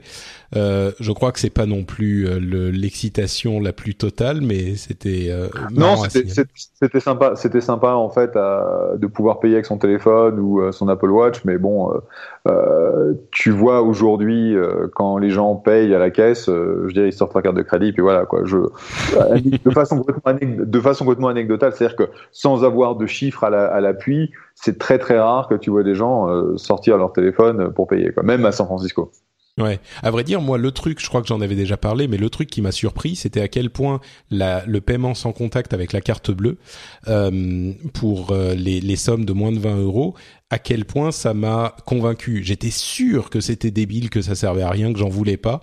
Et en fait, maintenant, euh, quand quand je dois mettre ma carte pour euh, taper le code, ça m'emmerde quoi. Je me dis vraiment oh, pour 5 euros ça va. Peut-être que je dirai plus ça quand je je verrai 12 000 euh, euh, pesos de de de voler parce qu'il y aura les 5 euros de machin. Mais Non, mais tu sais, on m'a, on m'a, on m'a fait une copie de ma carte parce que, parce que, parce que je l'ai donné hein, pour payer au restaurant euh, mexicain.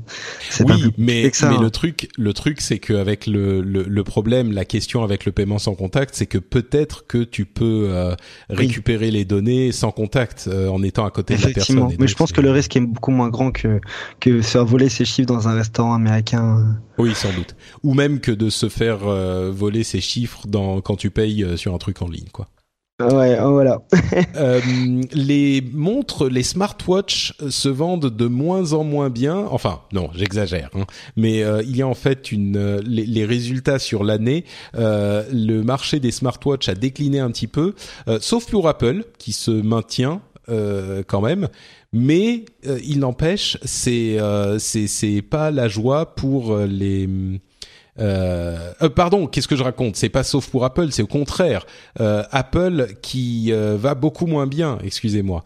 Donc Apple. Ça, ouais, Ouais. Mais qu'est-ce qu'il dit? Qu'est-ce qu'il dit? Ouais, moi aussi je me suis dit c'est bizarre, hein, j'ai pas vu ça. Non non, c'est ça.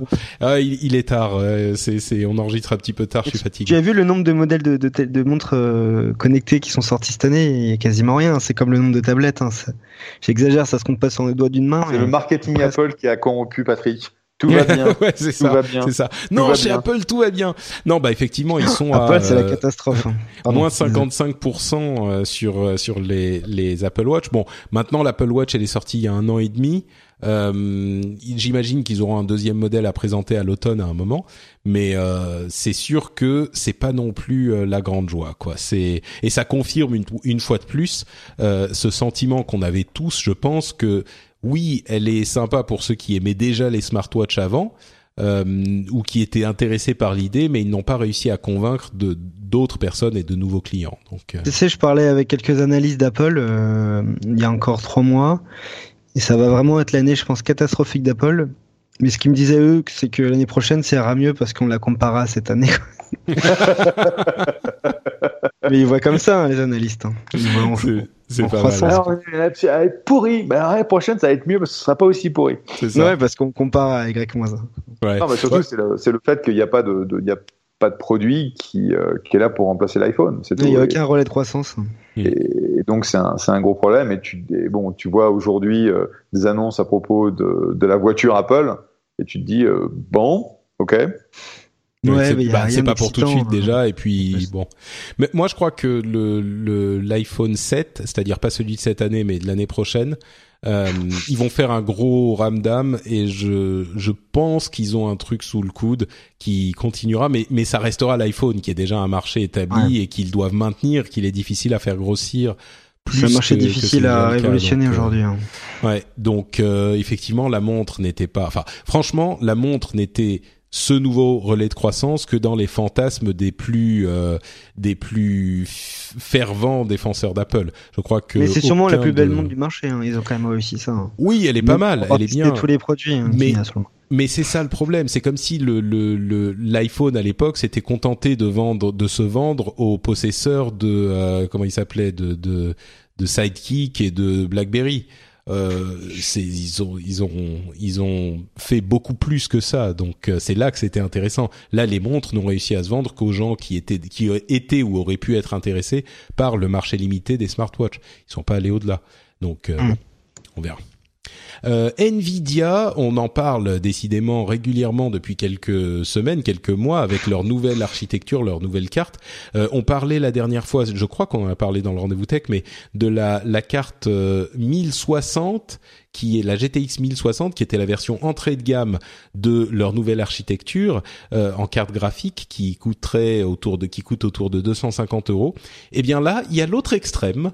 On a la Titan X qui est disponible le 2, euh, le 2 août aux États-Unis et qui coûte 1200 dollars avec 12 gigas de RAM.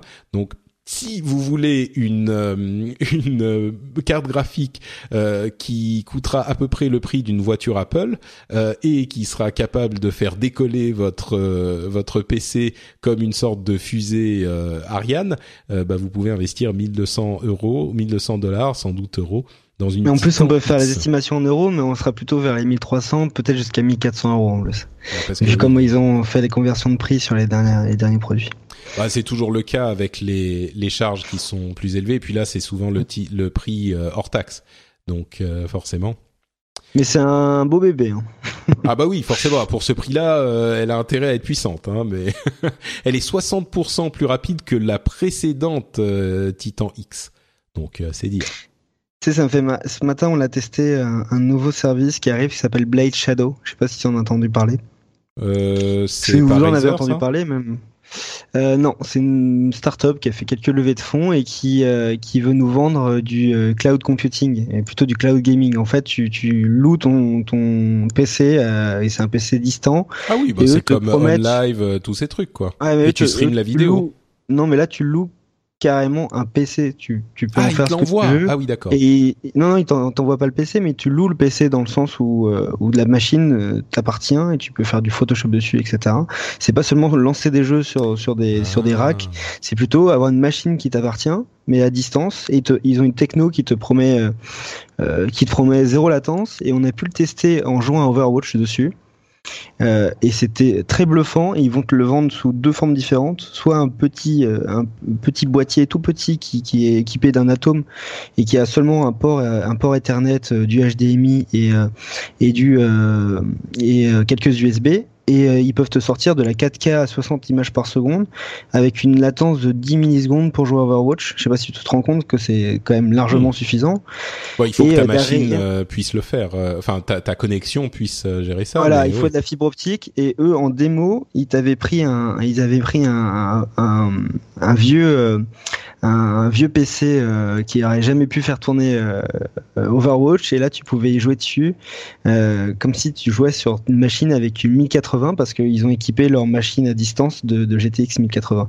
C'est ah. c'est vraiment intéressant et ils pensent à ils n'ont pas annoncé de prix, mais ça sera entre 30 et 40 euros par mois. Tu auras une machine Intel i7 avec un 1080 et tu pourrais y jouer sur quasiment tous les écrans. Et est-ce qu'il te et tu peux te loguer dessus de n'importe où, j'imagine. Tu peux te loguer n'importe où. C'est comme un PC à distance, en fait. C'est marrant. C'est un, quand t'as commencé à parler, je me suis dit mais qu'est-ce que c'est que cette connerie encore vraiment ce que les gens vont inventer machin.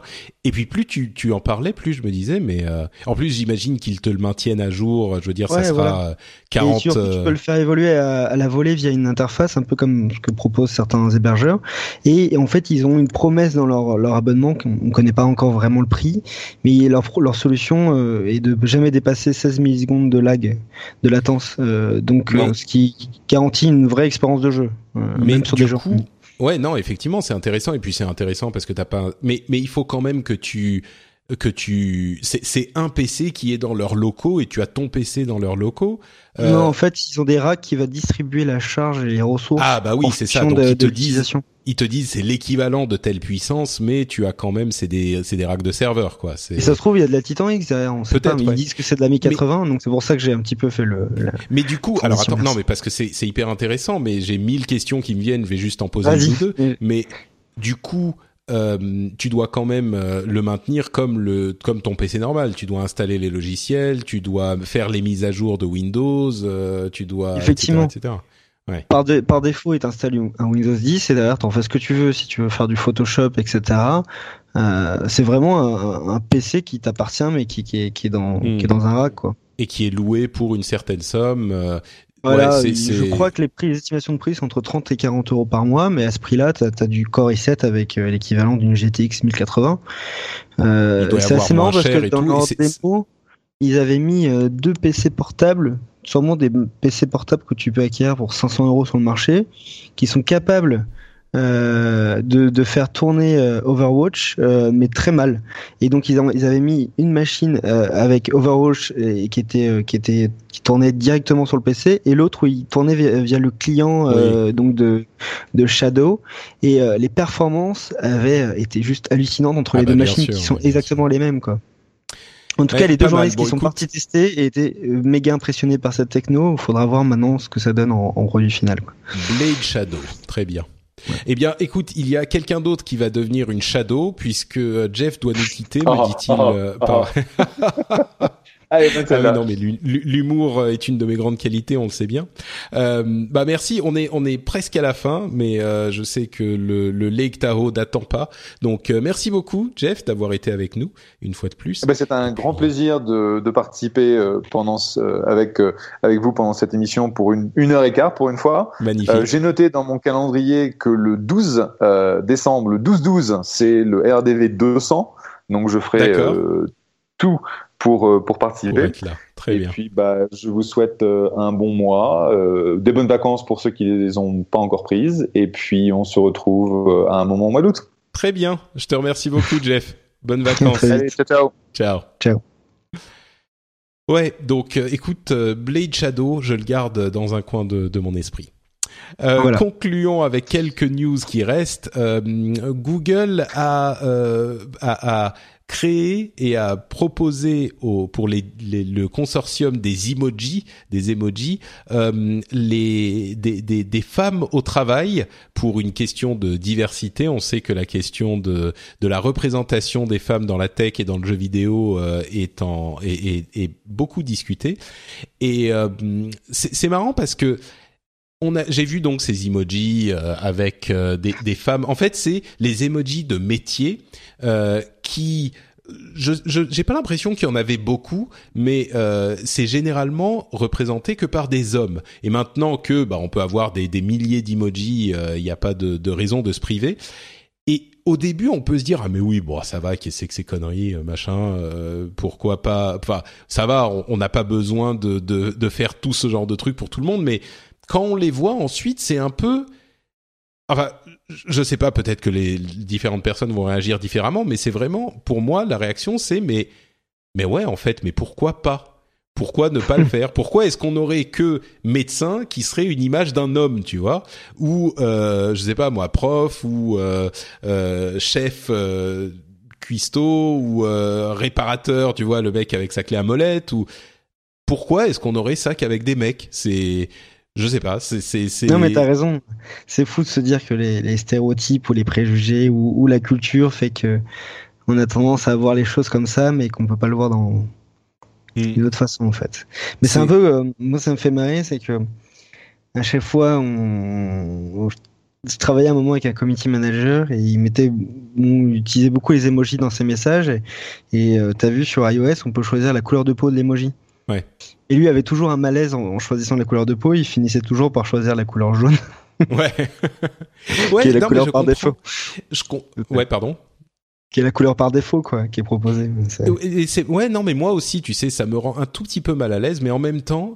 Euh, je sais que les il y a, y a, des gens qui disent ah oui mais bon jaune c'est la couleur de personne euh, donc c'est vrai que ce jaune là bah c'est la couleur de personne donc c'est neutre mais en même temps euh, tu sais je me dis il y a quand même euh, des, des, on parle de représentativité et puis il y a des gens, nous, il y a beaucoup de gens qui se rendent pas compte du fait que c'est un problème parce qu'ils se voient entre guillemets partout.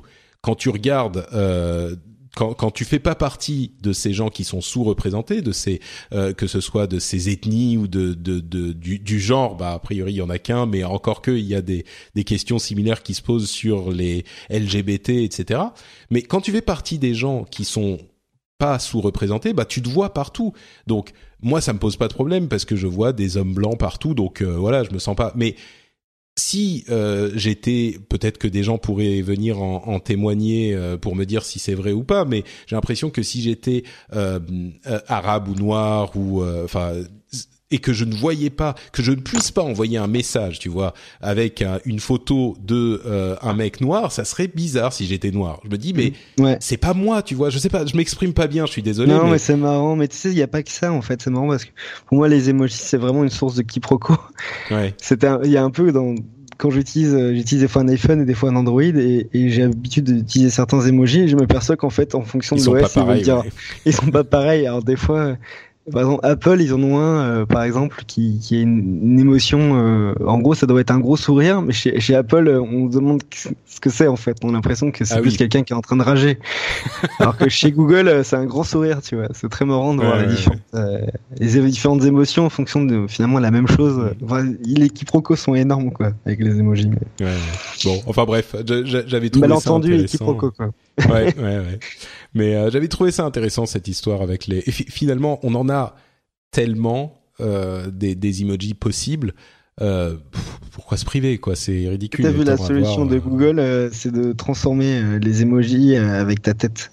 Je sais pas si t'avais vu ça. Ah non, j'avais pas vu ça. Non, tu fais ta tête et puis ça crée un emoji à partir de ta photo. Bah ouais, ils sont en train de, de, de, ils sont en train de tester ça. Euh, euh, par exemple, si t'écris ça a l'air cool, bah la technologie de Facebook elle va chercher une photo de toi euh, qui exprime cette joie quoi. Ah, pas mal, c'est pas bête. Peut-être que ça réglerait le problème effectivement une fois pour toutes. Euh, il y a un autre truc qui était intéressant, qui était marrant que que j'ai vu passer, euh, c'est une, euh, une un, un, chercheur qui a, enfin une équipe de chercheurs qui ont créé en fait des messages qui sont à la limite entre un, qui s'adresse en fait aux assistants virtuels comme bah, Siri, Google Assistant, Cortana, etc. Et qui vont hacker ces assistants avec des messages qui sont des commandes vocales, euh, mais qui sont à la limite entre une voix humaine normale et une voix euh, tellement déformée que l'ordinateur va le comprendre, mais nous, on aura du mal à entendre ça. Et ce qu'il disait, c'est qu'on hmm. peut faire passer comme ça des messages et des commandes à des assistants virtuels sans que les gens qui les entendent s'aperçoivent que c'est des commandes. Alors, dans ce qu'on entend là, c'est pas bête. Hein. Il n'y a pas que euh, des commandes. Hein. Tu sais, il y a eu tout le débat autour de, de la communication chez les terroristes. Euh, euh, pas chez les terroristes, mais dans les dans les dans les organismes comme comme comme on peut voir. En fait, la façon où ils peuvent communiquer sans être détectés. Et, ils parlaient de ça déjà à l'époque. On en parlait l'année dernière, quoi. Ah bah écoute ça j'en ai j'en ai pas entendu parler spécifiquement. Ah pas entendu parler, t'as dû entendre parler sur les jeux vidéo en fait par exemple. Comment ah ils arrivent oui, à oui, bien sûr une façon de communiquer. Bah, en fait, c'est exactement la même chose. Hein. Bah oui, oui et non. Disons que là, l'idée c'est de hacker ton appareil par euh, la, la, la, voix, enfin par les commandes vocales. Euh, et il disait par exemple, on pourrait imaginer une utilisation qui euh, cacherait cette commande dans une vidéo YouTube, c'est-à-dire que tu as un petit peu de bruit de fond, de machin, et puis ça lance une commande et ton téléphone que t'es pas en train de regarder, il s'active euh, un petit peu plus loin dans la pièce parce que tu l'as posé là, et, euh, et, il fait quelque chose. Alors ensuite, faut voir ce que peuvent faire les commandes et c'est juste un domaine de, de, recherche qui est intéressant. Mais j'avais trouvé ça vraiment euh, surprenant et encore une fois, on se dit que le, le, hacking, ça peut vraiment passer par n'importe quoi, quoi. C'est vraiment, euh, ce, c'en était un bel exemple. Quoi. Tu sais, moi, je me suis, on s'amusait à un moment, euh, on l'a, on l'a tous désactivé maintenant à la rédaction. On s'amusait à, à, crier OK Go quand on rentrait dans la rédaction. Et t'avais plein de téléphones qui s'activaient sur les tables. Bah, c'est, en fait, la, la, solution pour moi, c'est que les téléphones reconnaissent notre voix. Normalement, euh, euh Siri commence à faire ça. Je ne sais pas si c'est le cas pour les autres appareils, mais on peut l'entraîner pour reconnaître notre voix spécifiquement. Si c'est le cas aussi chez les autres. ouais. Donc ça, ça serait la, la bonne solution, quoi. C'est, il ne répond qu'à ta voix, donc ça règle le problème. Euh, encore euh, des, des bon des, des, des nouvelles sympas. Euh, Nintendo qui va mettre en vente sa NES. C'est encore euh, Jean Coco euh, qui nous a lié ça dans le dans le, Reddit. D'ailleurs, entre parenthèses, merci à Notmika, des vignerons et à d'autres qui sont venus animer le Reddit du rendez-vous tech avec des, des liens et des upvotes ou des downvotes. Merci à vous, merci à vous tous. et donc il y a la, la NES Mini, la Nintendo Entertainment System Mini qui arrive en novembre avec 30 jeux préinstallés. En fait, c'est un boîtier qu'on branche sur sa télé qui a une forme de toute petite Nintendo Entertainment System et qui a 30 jeux préinstallés. On peut brancher la manette dessus et y jouer. Euh, ça devrait pas coûter trop cher, autour de 60 ou 70 euros, j'imagine, peut-être un poil plus. Ouais, c'est déjà en précommande. Bon, j'en ai précommandé une, mais même si on peut faire la même chose avec un Raspberry Pi pour beaucoup moins cher, mais euh, ce qui m'a plu, c'est que c'était, euh, c'est un peu le truc packagé, quoi. On peut même utiliser des manettes de Wii euh, dessus. Si je me trompe pas, il y a la connectique pour. Ouais, c'est-à-dire qu'il y a les manettes, c'est la, le port de la manette qu'on peut brancher dans la Wiimote. Donc je sais pas si ça, ça peut se brancher ailleurs, mais ouais. Et puis c'est livré avec une manette en plus. C'est les manettes classiques de. Oui, mais c'est pas livré avec l'adaptateur USB, c'est marrant. Non. Il faut l'acheter à côté. Euh, non, mais, mais je crois pas qu'il y ait d'adaptateur USB pour ça. Si, en fait, ça marche. Ah je crois que l'alimentation est l'USB et ils mettent qu'elle est pas livrée avec. Un peu comme la Nintendo 3DS aujourd'hui. Euh, l'alimentation n'est pas livrée avec? Non, l'alimentation n'est pas livrée avec. Mais c'est ah, juste de l'USB. Il faut brancher un USB, d'accord, ok. Hmm, c'est un peu cheap ça, mais en même temps, on a tellement, on a tous. T'as vu, Sega a fait la même chose euh, aujourd'hui en fait? Oui, bah, sauf que c'est pas Sega directement, mais effectivement, il y a la Genesis, euh, c'est un partenaire, tout à fait. Ouais, c'est marrant comme initiative en tout cas. Ouais, bah c'est vraiment le genre de truc dont tout le monde sait qu'il va s'en servir trois, quatre fois, et, et encore, et, et, pourtant, c'est suffisamment bon marché avec le facteur euh, nostalgie pour se dire bon allez, j'en prends une quand même, ça va être marrant. Quoi. Et si c'était ça la croissance de l'audio de la bourse euh, de Nintendo, tu crois Ouais, ça paraît un peu peu, peu probable, mais bon. Ouais, moi, moi aussi. Et enfin, euh, le dernier lien qu'on nous a envoyé que j'avais trouvé marrant pour pour conclure euh, cet épisode sur la modernité et la et la, le progrès, c'est euh, le dernier fabricant de magnétoscopes VHS qui s'appelle Funei c'est une entreprise japonaise qui va arrêter la production de VHS à la fin du mois. Euh, certains d'entre vous se disent peut-être euh, comment il y avait encore un fabricant de magnétoscope VHS. Et d'autres qui euh, doivent se dire c'est quoi une VHS Ouais, d'autres qui doivent se dire voilà exactement parce que VHS quand même. Mais voilà, c'était le dernier fabricant et c'est terminé. il n'y aura plus de production de nouveaux magnétoscopes VHS. Bon, je suis sûr que vous pourrez en trouver quand même en seconde main, mais mais voilà, c'est terminé les VHS. C'est la fin de quelque chose. Je sais pas de je pense qu'il y en a plusieurs millions sur le marché encore. Oui, je pense que ça va encore. je crois que j'en ai avoir 3 ou 4. C'est vrai. non, je pense dans la cave ou je sais pas où. Certainement, oui. Bon. Eh bien, en tout cas, voilà pour euh, notre euh, épisode du rendez-vous tech. Euh, je, on a on a passé un bon moment ensemble. C'était fort sympathique. J'espère qu'il vous aura plu. avant de se quitter, Ulrich, est-ce que tu peux nous dire Il y a plusieurs sujets qui venaient de Numérama d'ailleurs. Donc, j'espère que ça t'aura fait plaisir. Mais non, on peut te retrouver sur, sur bah, Internet on peut me retrouver sur Twitter principalement, c'est là où je passe beaucoup de temps, donc Ulrich Rosier. Et, euh, et puis on peut me retrouver un petit peu, une façon un peu différente, un peu mon âme sur Numérama et Android parce que je suis derrière les équipes qui, euh, qui sont euh, quand même 18 personnes aujourd'hui à plein temps. on se rend pas compte comme ça, mais il y a 18 personnes à plein temps? Ah ouais, on a on a cinq journalistes humanoïdes, cinq Numérama et, et la technique et du commercial quoi. Je, suis, je t'avoue que je suis impressionné. Je pensais pas que c'était autant de monde à plein temps, quoi. Parce qu'on est, on est tellement dans un dans un monde où les gens euh, justement font du, du de la pige ou euh, écrivent de, de en limite en, en électron libre, tu vois. C'est euh, non non, nous on a une stratégie où on internalise beaucoup les ressources pour mieux les maîtriser, pour mieux mieux acquérir plus de plus de, de, de compétences en interne, c'est tout. Et non, Numérama, ça va faire un an en octobre qu'on l'a relancé et on est super content. Euh, pas seulement l'audience, mais aussi euh, croiser des gens euh, qui, qui, lisent régulièrement et qui, qui, qui sont contents de, de, de, de, la ligne de la qualité, qui sont surpris par des articles. Par exemple, on a publié un article sur The Next Web, on a rencontré un des fondateurs de The Next Web média euh, anglophone et qui nous parle de sa stratégie.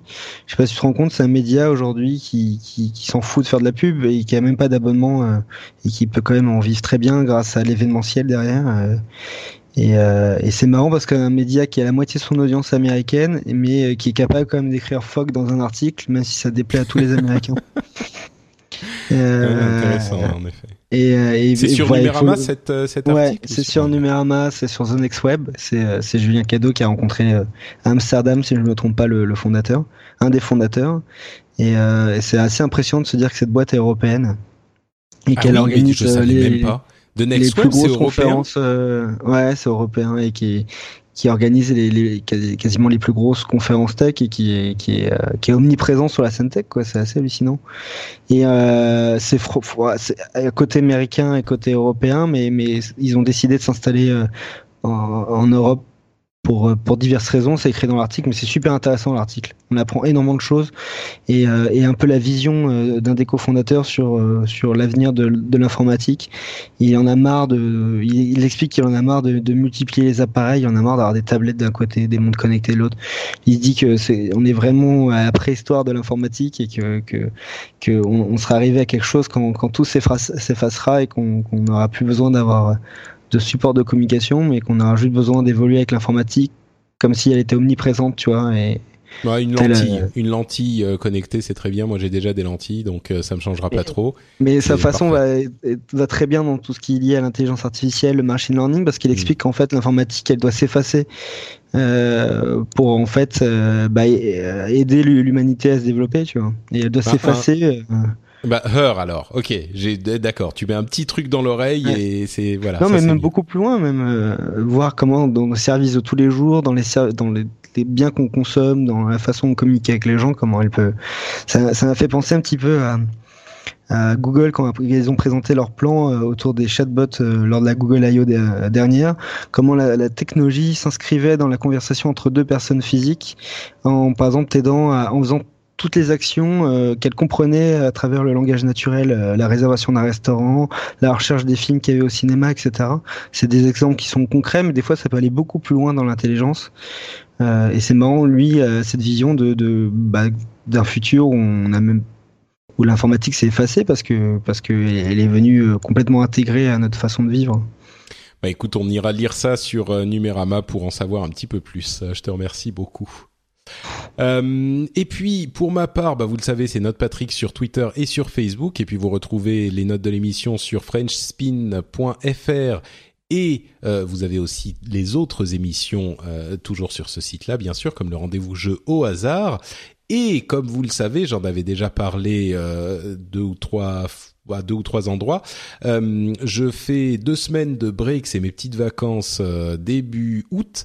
Euh, donc je vais essayer, on va voir si je réussirai, mais a priori je vais essayer de ne pas faire du tout de podcast pendant deux semaines. Ça va, ça va être dur, ça va vraiment être compliqué, mais je vais, je vais vraiment essayer. Et du coup, qu'est-ce qui se passe pour le rendez-vous tech?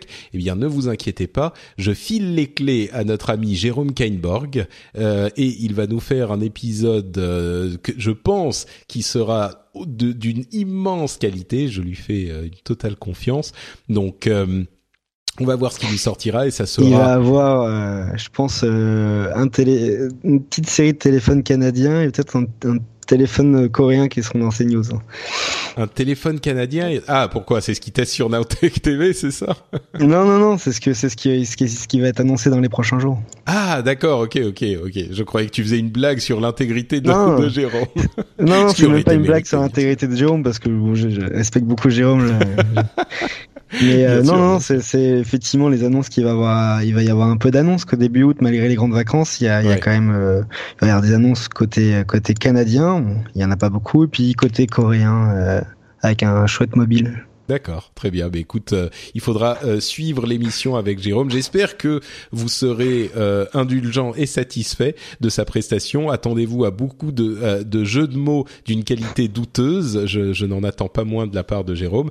Et puis, une autre chose que je voulais signaler, comme je l'évoquais euh, pendant l'émission à un moment, euh, il y a donc, euh, je, je, prévois de faire normalement en euh, septembre, le 10 septembre si tout va bien, c'est un samedi, euh, une petite rencontre euh, sur Paris, comme je l'avais déjà fait l'année dernière, pour, mais ça sera un petit peu particulier parce que, comme je le disais, ça fera dix ans presque jour pour jour que j'ai commencé les podcasts. ça avait commencé le 6 septembre 2006 avec le premier épisode d'Azeroth.fr et bah ça fait effectivement, comme je le disais, dix ans.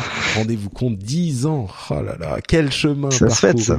C'est bah oui oui donc il faudra euh, je sais pas peut-être que j'amènerai un gâteau euh, ou un truc comme ça mais euh, mais dix ans c'était quand je pense à tout ce qui s'est passé quand je pense à tous les auditeurs qui étaient ce, ce qu'il faisait il y a il y a dix ans ou même euh, bah, il y a il y a maintenant sept ans euh, plus de sept ans quand on a commencé le rendez-vous tech euh, qu'est-ce que vous faisiez dans la vie? Où vous étiez? Euh, qu'est-ce que c'est fou de dire que ça se trouve ce que tu as dit puis a pu vraiment avoir un impact sur certaines décisions qu'ils ont pris quant à leur travail etc ou, ou même le matériel qu'ils doivent acheter le logiciel qu'ils doivent utiliser. Peut-être. Ça bah, faire pas mal changer Si vous avez une euh, un, truc comme ça que euh, à quoi vous pensez quand je vous dis ça fait 10 ans ou 7 ans de, du rendez-vous tech ou 10 ans de, de podcast, euh, venez sur Twitter me, me faire un petit témoignage, ça me ferait très plaisir.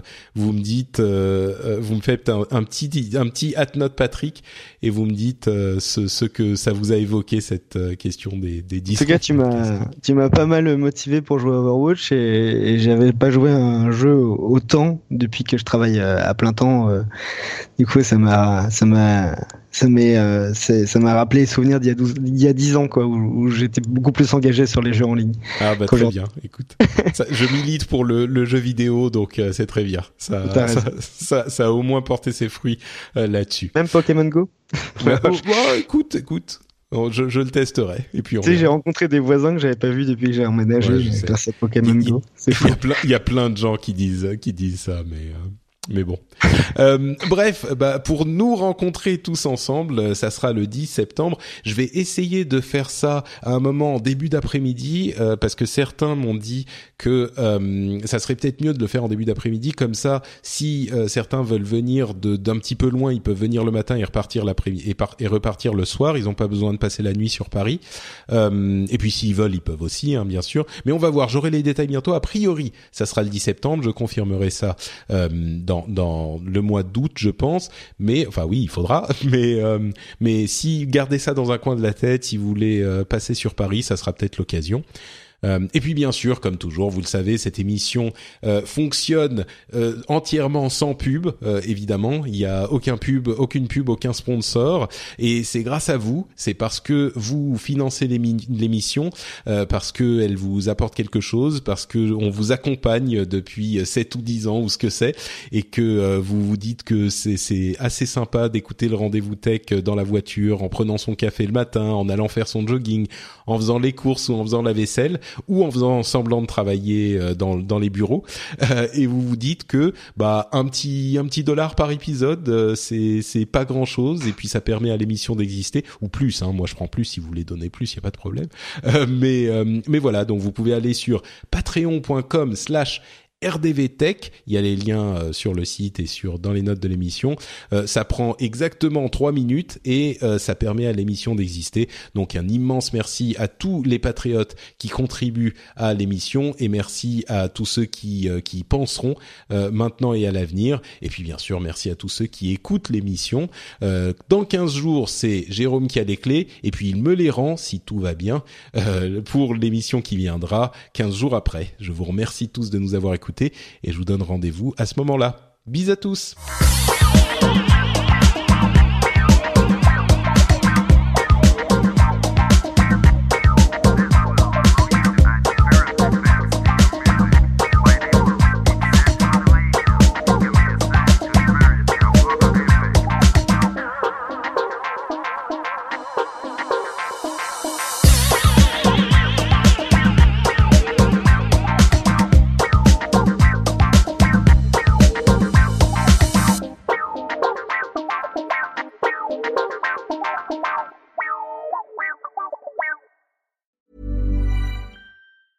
A lot can happen in the next three years. Like a chatbot may be your new best friend. But what won't change? Needing health insurance. United Healthcare Tri Term Medical Plans are available for these changing times. Underwritten by Golden Rule Insurance Company, they offer budget friendly, flexible coverage for people who are in between jobs or missed open enrollment. The plans last nearly three years in some states, with access to a nationwide network of doctors and hospitals. So, for whatever tomorrow brings, United Healthcare Tri Term Medical Plans may be for you. Learn more at uh1.com. Hey, it's Paige DeSorbo from Giggly Squad. High quality fashion without the price tag? Say hello to Quince.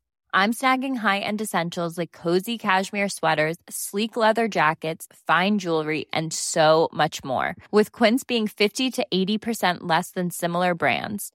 And they partner with factories that prioritize safe, ethical, and responsible manufacturing. I love that. Luxury quality within reach. Go to quince.com slash style to get free shipping and 365 day returns on your next order. Quince.com slash style.